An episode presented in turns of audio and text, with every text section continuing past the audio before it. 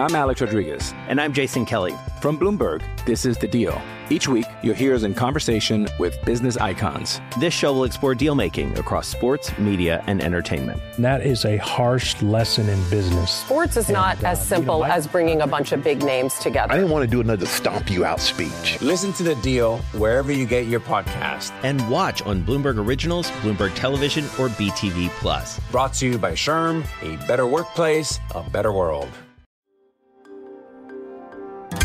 Le entregamos todo lo que necesita saber para comenzar el día. Esto es Bloomberg Daybreak para los que escuchan en América Latina y el resto del mundo.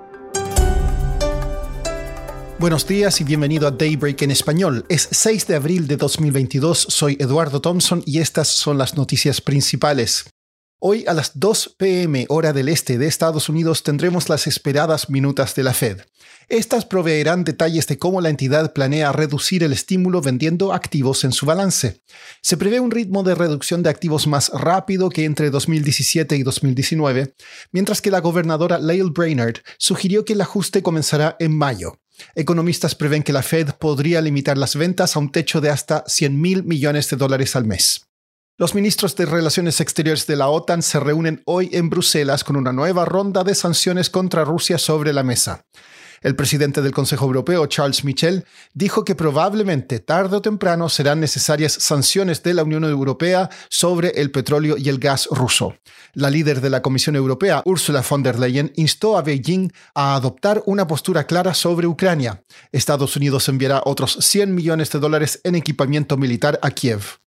En noticias corporativas, Twitter está probando un botón de edición.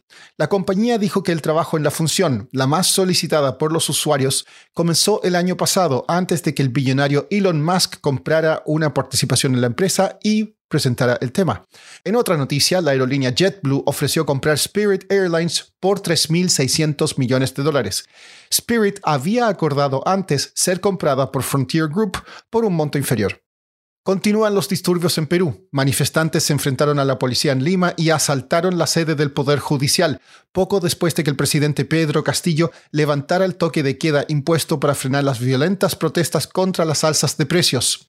Congresistas lo instaron a hacerlo, argumentando que las medidas restringían los derechos fundamentales. En Colombia, la inflación se aceleró del 8% en febrero al 8,5% en marzo, el ritmo más rápido en seis años. Sigue la crisis de liderazgo en la petrolera estatal brasileña Petrobras. Hace pocos días, el presidente Jair Bolsonaro nombró nuevos CEO y presidente para la empresa, pero estos decidieron no aceptar los cargos. Ahora el gobierno consideraría eliminar de la agenda de la próxima junta de accionistas la votación del nuevo directorio de la empresa, manteniendo su actual directiva.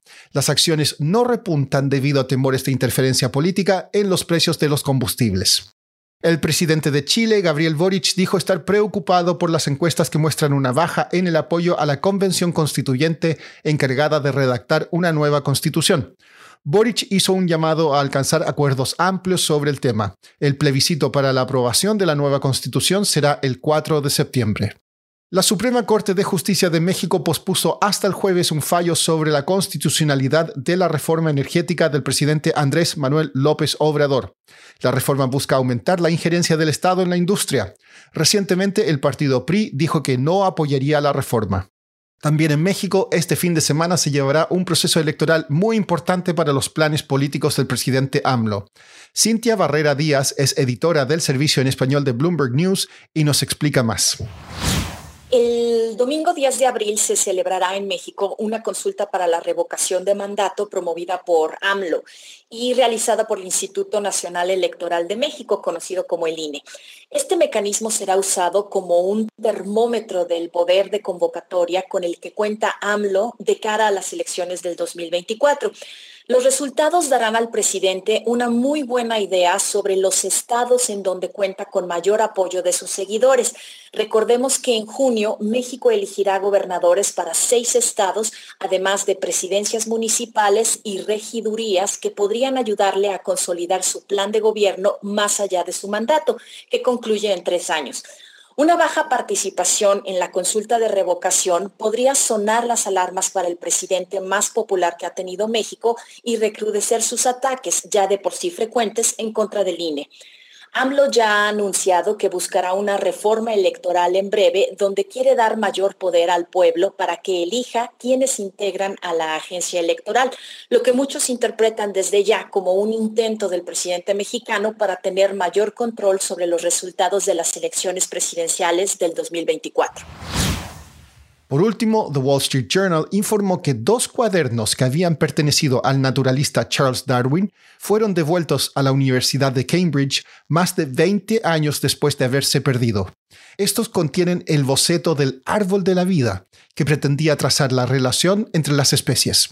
Los cuadernos fueron dejados en una zona pública de la biblioteca dentro de una bolsa rosa de regalo con una nota que deseaba al bibliotecario una feliz Pascua de Resurrección. Eso es todo por hoy. Soy Eduardo Thompson. Gracias por escucharnos. Para conocer todas las noticias que necesita para comenzar el día, revise Daybreak en la app Bloomberg Professional, donde puede personalizar las noticias que desee recibir. También puede suscribirse a la versión solo audio en Spotify, Apple Podcasts o la plataforma de su preferencia. Eso es todo por hoy. Escuche de lunes a viernes Bloomberg Daybreak.